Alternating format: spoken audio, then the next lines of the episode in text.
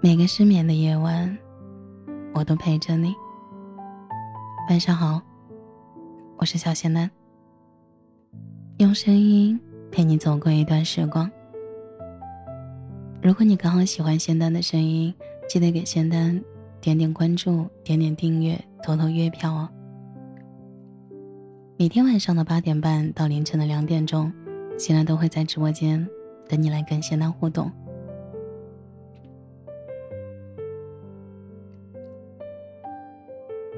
去年过年期间，我的在账号的后台看到留言，大多都是新年的祝福。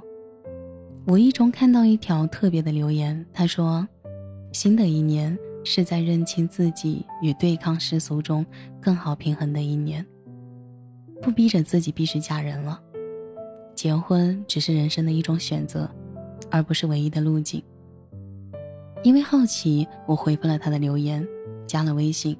聊了很多相关的话题。在他的故事里，我看到了成年人在婚恋中的纠结和挣扎，在期待与失望中的放弃和重生。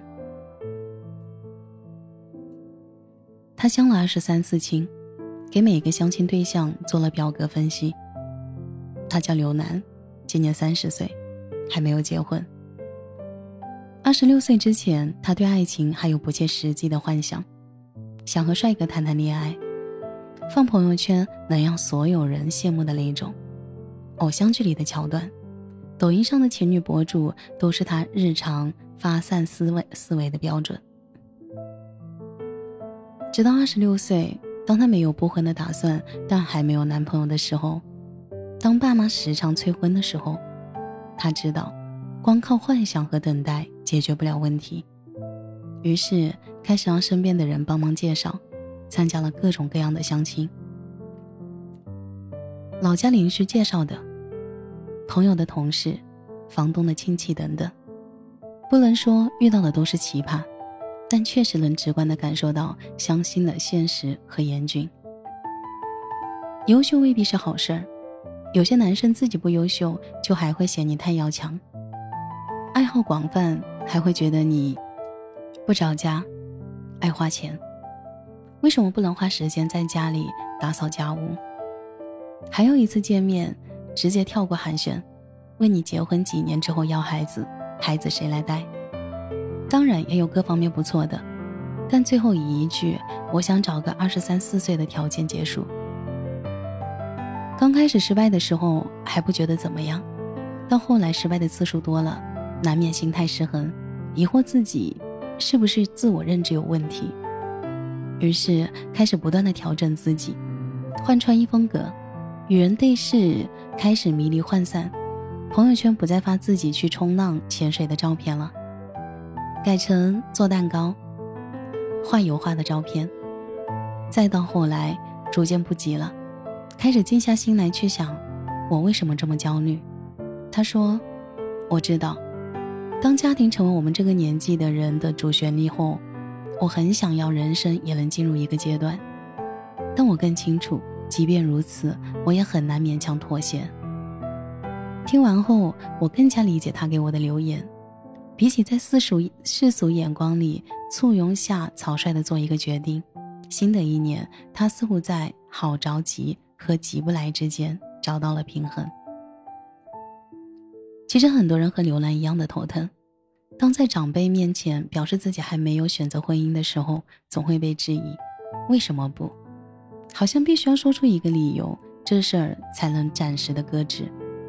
可惜的是，无论你给出怎样的答案，最后都会被一句“等你老了病了没人照顾”给给驳回来。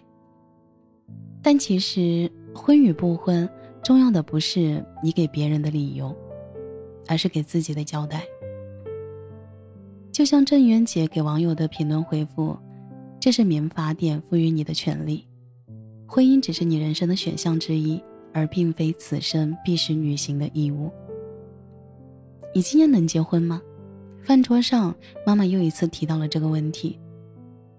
我知道她这么说是有原因的。我很快就要三十岁了。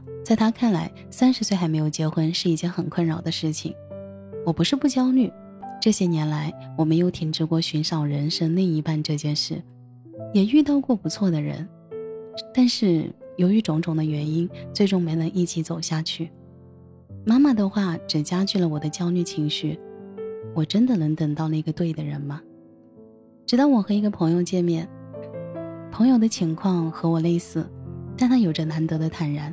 他说：“无论是你还是我，其实不是不想结婚啊，只是没有遇到合适的人。”他告诉我，每个人都有自己的时间线，不必用别人的时间线来规划自己的人生。你的努力有自己的时区。他的话让我意识到，自己似乎把恋爱、婚姻看成是一件在某个时间段里要完成的任务，但结婚应该是一个顺其自然的决定。我知道妈妈是爱我的，但我不应该为了得到一些人的理解，而放弃理解自己。很多年前看《胜者为王》时，没有什么感想。如今在品盛如熙父亲的那一段长镜头，却觉得别有韵味。我想把它当做祝福，送给在听的每一位。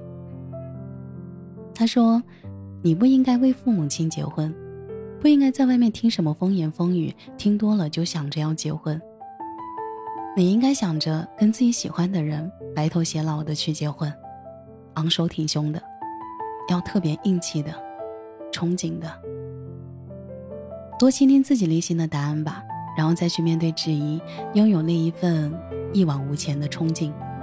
因为理解自己，才是我们各自生活的最最佳解法。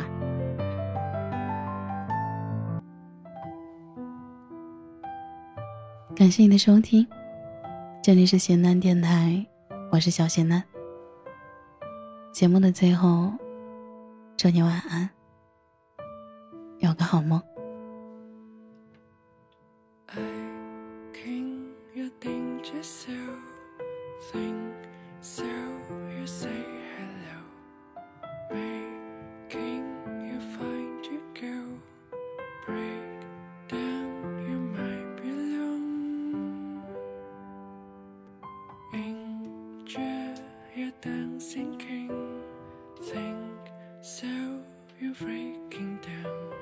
Say hi to say to go, break down, you might be alone.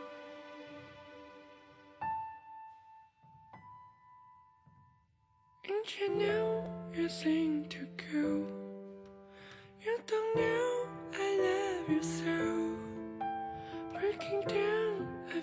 To go.